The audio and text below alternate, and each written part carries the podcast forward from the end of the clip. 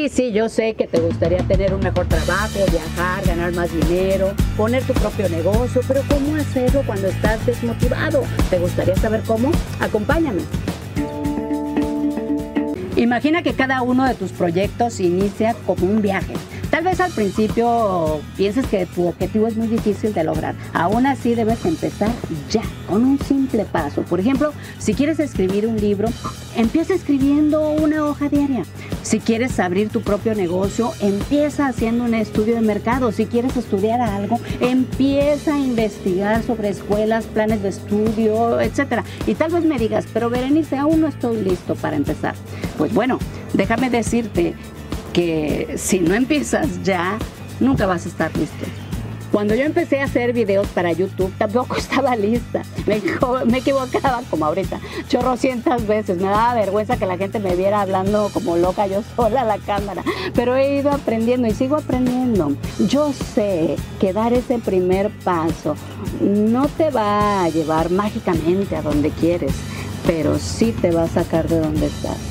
Y probablemente estás pensando, sí, sí, todo eso suena muy bien, pero ¿cómo puedo encontrar esa motivación? Ok, no te preocupes, hay un camino, solo debes seguir estos pasos.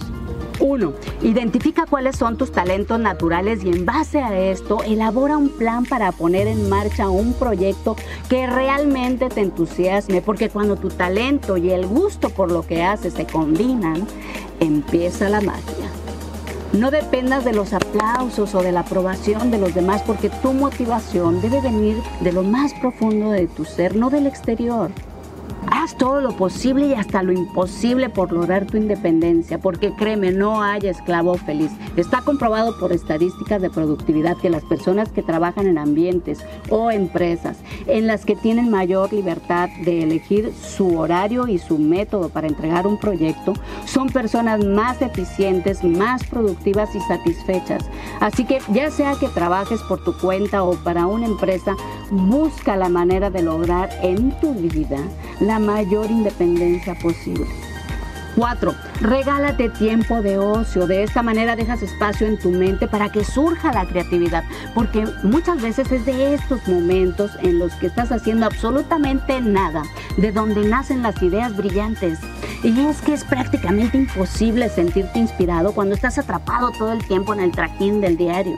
Y si te pones a pensar, nunca crecimos tanto ni tan rápido como cuando estábamos en el vientre materno sin hacer nada.